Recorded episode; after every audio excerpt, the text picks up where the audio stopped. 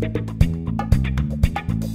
Ya, nos aguantó Claudio Palma, se quedó con nosotros hasta el día viernes. Esperamos que haya sido grata la, la, jornada, Claudio, aquí con nosotros. ¿eh? No, lo he pasado muy bien. Y, he tratado de ir, de ir eh, acortando la idea porque estoy tan disperso. Esa es otra cosa con la edad, increíble. Sí, pero, pero lo importante es que es todo súper entretenido. Entonces, no da, lo mismo de repente, da lo mismo. Eh, ¿Qué te pasó el 18 de octubre del año pasado, Claudio Palma? Cuando de repente a lo mejor te llegó el video de que estaba el metro bloqueado o viste ese edificio que se le, la escalera de afuera estaba incendiada incendiándose y que después había eh, la semana siguiente un millón y medio, dos millones de personas en la calle. ¿Qué te pasó en ese minuto? Eh, a mí me pasó cuando vi el millón y medio de personas en la calle, me, me alegré. Y le dije a mi señora, eh, me pone contento esto porque, claro, uno que lee mucho y me meto a interferencias, sí, pero cuando, cuando estás a caballo con lo que, con lo que ha pasado en Chile, con, con los distintos gobiernos, y cuando viene un desencanto en términos, en términos políticos, digo, yo nunca, mira, yo nunca pertenecí, nunca pertenecí a ningún partido político. Eh, por el lado de mi vieja tengo dos tíos exiliados, uno volvió, el otro se quedó en, en Australia por ser dirigente sindical de la papelera, de la, de la CBPC, pero nunca, nunca me instalaron ninguna idea política en la casa.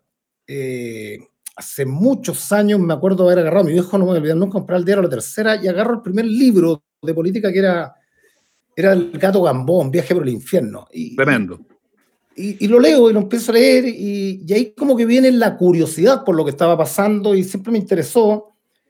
Eh, me acuerdo que en algún minuto me iba a inscribir en algún partido político, estaba recién la reapertura de la, de la democracia y andaba con mi vieja y mi vieja me dice, no, mira, a tu tío le pasó esto, ¿cómo se te ocurre? Y era el PPD, me acuerdo perfectamente, que era, que era, lo que me representaba, la social, como dice la Biblia, la social la socialdemocracia. Pero bueno, volviendo al, al, tema central, me, me, pasaron todo ese tipo de cosas. Eh, me había desencantado de, de, la concertación en alguna medida, el tema que pasó con las carreteras, el decir cómo un tipo tan, yo era la guista, un tipo tan inteligente, se le, pasaron gato por liebre, entonces estaba como la, lo de Petorca, lo de las aguas arriba, o sea, eh, lo de, la, de las clases de ética, una serie de cosas que tú dices acá, acaba la gente, más que el pueblo, eh, la gente va a ser despertar y va a ser más, más complejo el día de mañana hayan tantas y tantas irregularidades y desfalcos y mm. sinvergüenzura, en definitiva. Entonces me pasó ese tipo de cosas. Ahora, la violencia eh, fue contradictorio, y digo esto porque mientras no te... Porque yo creo que además no tiene... No es inherente, no, no, está pegado a lo que estaba, a, a la marcha, a la protesta, al reclamo, a la injusticia, a la falta de equidad, a la falta de oportunidad. Yo fui el primero, o uno de los primeros, Camiroaga, en apoyar a los pingüinos. Si ustedes van al internet, a mí me llamó la Confech, varios que llegaron después a la Cámara de Diputados, ni siquiera me llamaron para agradecerme en ese entonces.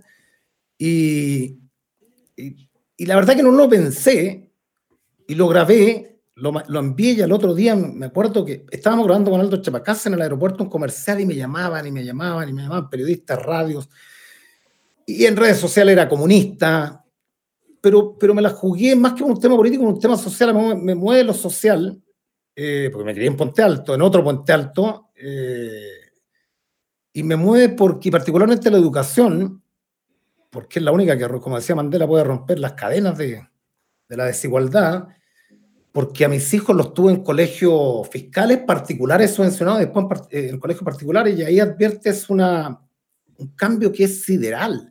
Mm. Me interesó eso particularmente para que cayera la, la, la, prueba de aptitud académica. Siempre se me cae. La PSU. la PSU. Me acuerdo de la prueba de aptitud académica, me acuerdo del asterisco. Pero bueno. Eh, Son otros temas. Pero da lo mismo. Pero es que eh, pero, pero, es muy cierto lo que tú dices, Claudia, ¿ah? cómo se evidencia en esa diferencia que hay entre la educación pública, la educación particular subvencionada y la educación eh, privada de todo, y ahí tú te das cuenta que cuando se plantea eso de que la cancha aquí en Chile quizás está más dispareja que en otros lados, vaya que es cierto, eh, porque y hay algunos que están al margen de eso y que muchos fueron protagonistas justamente de estos movimientos, eh, que ni siquiera tienen acceso a esa, educación eh, que, es más precaria, o sea, que están prácticamente fuera del sistema, que, la, que no los reconocen, que no tienen locomoción a sus casas, que el metro jamás va a pasar ni siquiera a 20 cuadras de su sector que se sienten encerrados, que no tienen supermercado, que jamás van a poner un banco porque el, prejuicio dice que, los van, que se los van a robar. Eh, y esa gente obviamente dice, bueno, ¿y, qué tanto? Salgo a la calle, pataleo, protesto, total, ¿Qué me importa? Rompo un semáforo. ¿Qué me importa a mí? Si jamás he tenido un semáforo, no es mío, me da lo mismo. Y, y, esto no es mío, no es mi parte, no es mi comunidad, no es lo que me importa. Y ahí de repente uno empieza, pucha, algo razón tienen. Sí, efectivamente. Lo que pasa es que uno, por eso digo contradictorio, pero inmediatamente uno dice, bueno, eh, yo vi los avances, vi, vi, vi, la primera piedra del metro, lo que costaba. Nosotros todavía, yo, yo vivo en el sector, bueno, me, divido, vivo largo, vivo en Providencia y acá, en las Vizcachas. Eh, nosotros decíamos, vamos a Santiago porque ir a, ir a, Plaza Italia era ir a Santiago. Claro, era un viaje. Eh, era un viaje, ¿verdad? Era un viaje. Entonces cuando llega el metro uno dice que avance.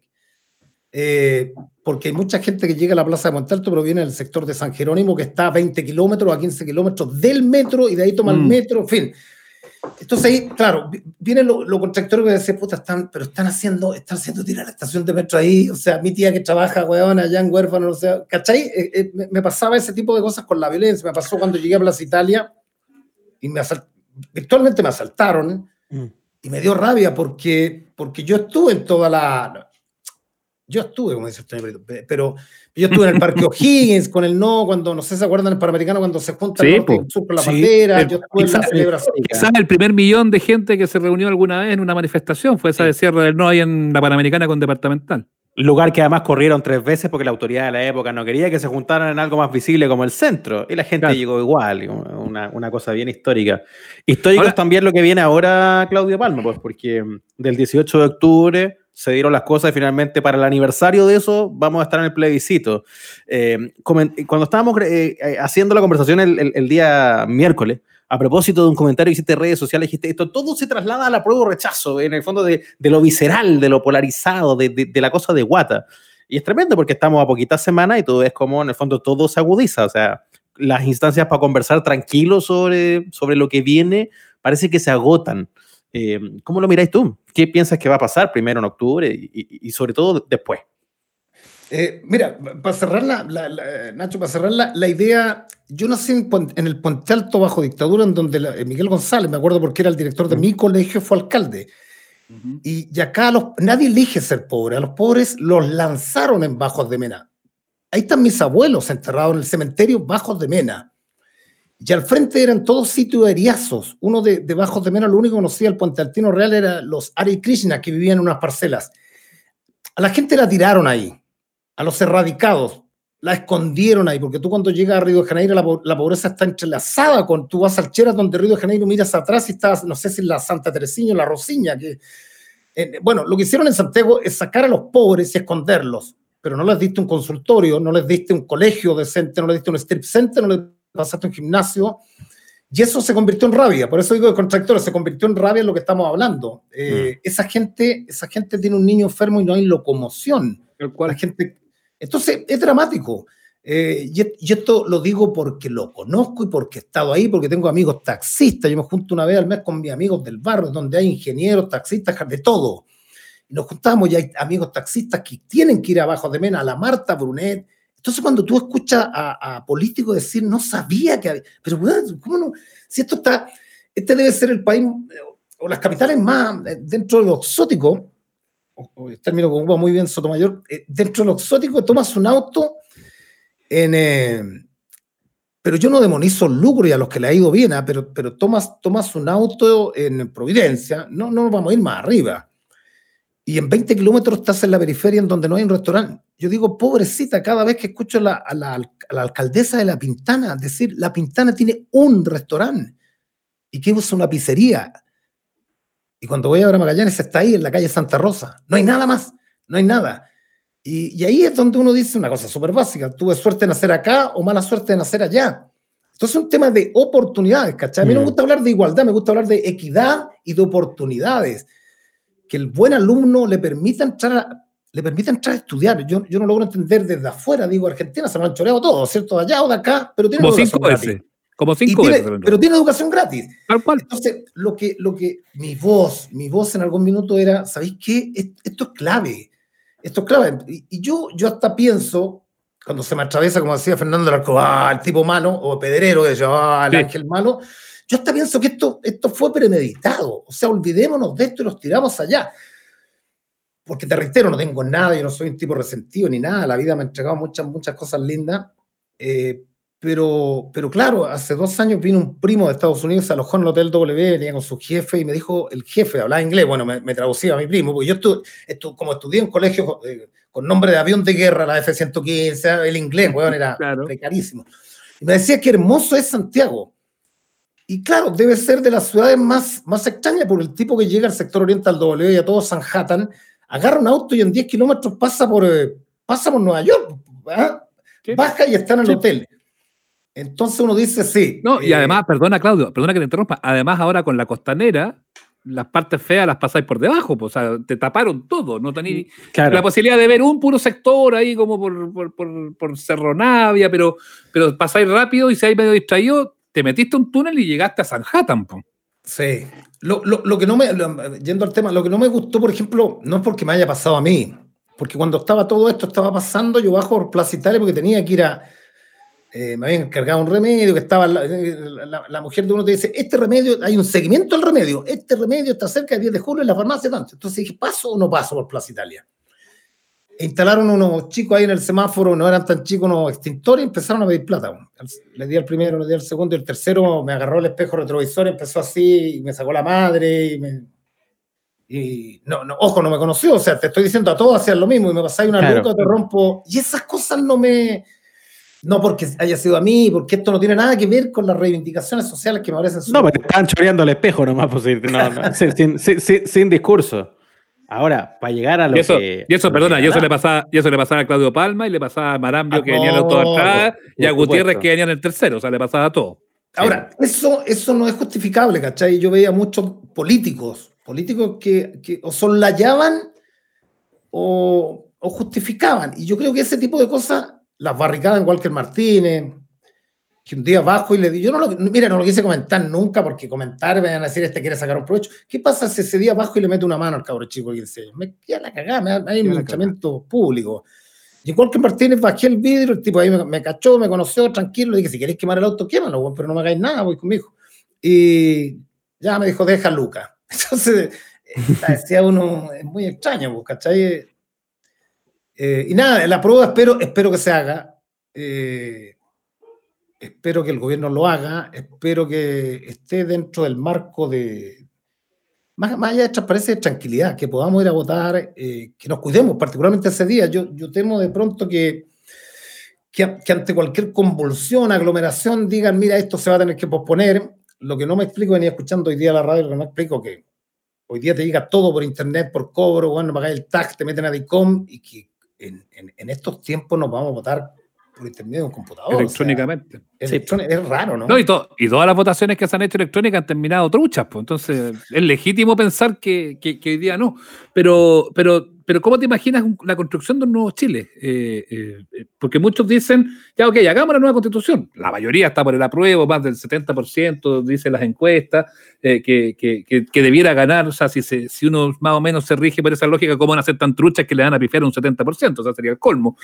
Pero, pero saltándonos lo que pasa con ese plebiscito, pensando en que se va a escribir una nueva constitución, hay muchos que dicen, puta, le están vendiendo a la gente una pomada de que con la nueva constitución les va a cambiar la vida y no es tan así. ¿Tú crees que vamos a hacer capaces de construir un Chile distinto de quién más, ¿no? Yo por, por, lo que me he informado y he leído, efectivamente no te va a cambiar, pero va a pavimentar un camino a, yo, yo diría, acciones distintas en, distintos, en, valga la redundancia, estamentos. Mm. Mira, a nosotros desde hace, desde la restauración de la democracia que nos instalan los diputados, eh, no me voy a olvidar, en la villa donde me crié, en algún minuto llegó Jaime Esteves. Santa María, eh, Santa María eh, mm. también llegó a la villa ofreciendo que y así todos, el, cómo no vamos a poder nosotros, desde las comunidades, elegir a alguien que nos represente y que, se presente como alcalde en forma independiente, porque tú sabes que hoy día si no entras con una coalición y con un respaldo, difícilmente puedas llegar a ser concejal.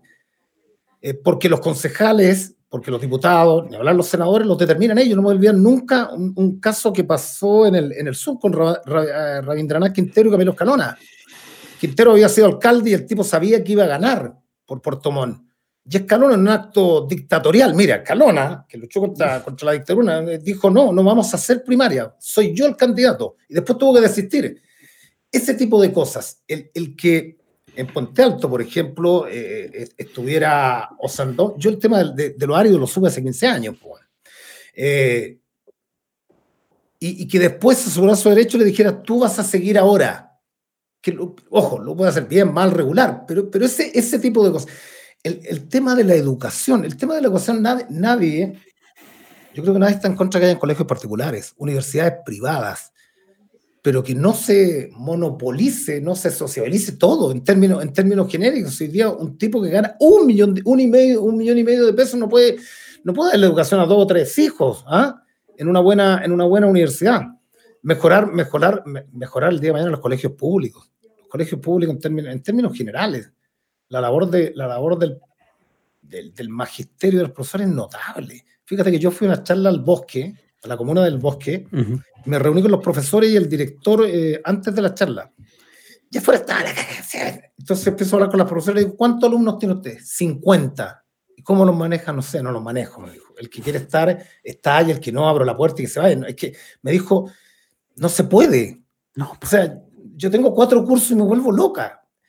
Entonces, el, el poder, cuando hablamos de emparejar la cancha, tiene que ver con eso. El cómo el no cerrar los colegios particulares porque el que tiene y quiere pagar lo va a hacer, pero mejoremos el sistema público. Como en Estados Unidos te vas a buscar, el Estado, te vas a buscar la micro amarilla que uno la ve en la película y, estudian todos, estudian todo y gratis. Entonces yo creo que este, está dentro de, la, de las mil cosas, hay que mejorar tanto, el sistema de salud, mi viejo le vino un accidente escolar, lo tuve en el sótano del río al lado, una silla de ruedas así, yo tenía ganas de gritar y decir atiéndalo, pero miraba al lado y había mucha gente igual o peor que mi viejo pero son tantas cosas que, que las sabemos todos.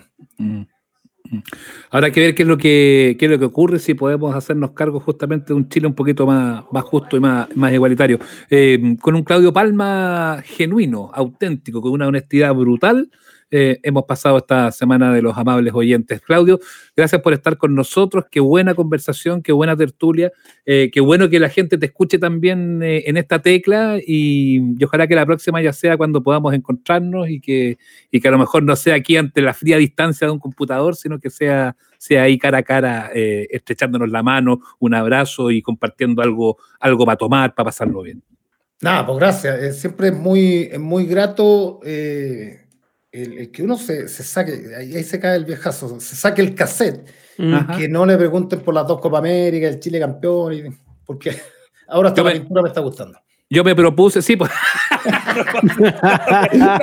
con el arte. No, yo me propuse que no te iba a preguntar nada de los relatos, de ninguna cuestión. No, es que es cortito. La, la, vida da vuelta. Yo, vi un loteo en el loteo uno, me llevaba un señor y en algún minuto lo llevo y me dice, don Claudio, usted fue. Y él él es pintor me dice usted es muy injusto. Y me llevó a su casa y me empezó a enseñar, empezó a enseñar de las distintas corrientes de, de, de pintores. Bueno, le compré dos cuadros, me traje dos cuadros y, empecé a leer de pintura, así que me está gustando, me está gustando la pintura, no es esa. Te, vino a morder la arenga aquella, no vibra con el arte. O sea, el titular para esto es Claudio Palma, ahora sí vibra con el arte.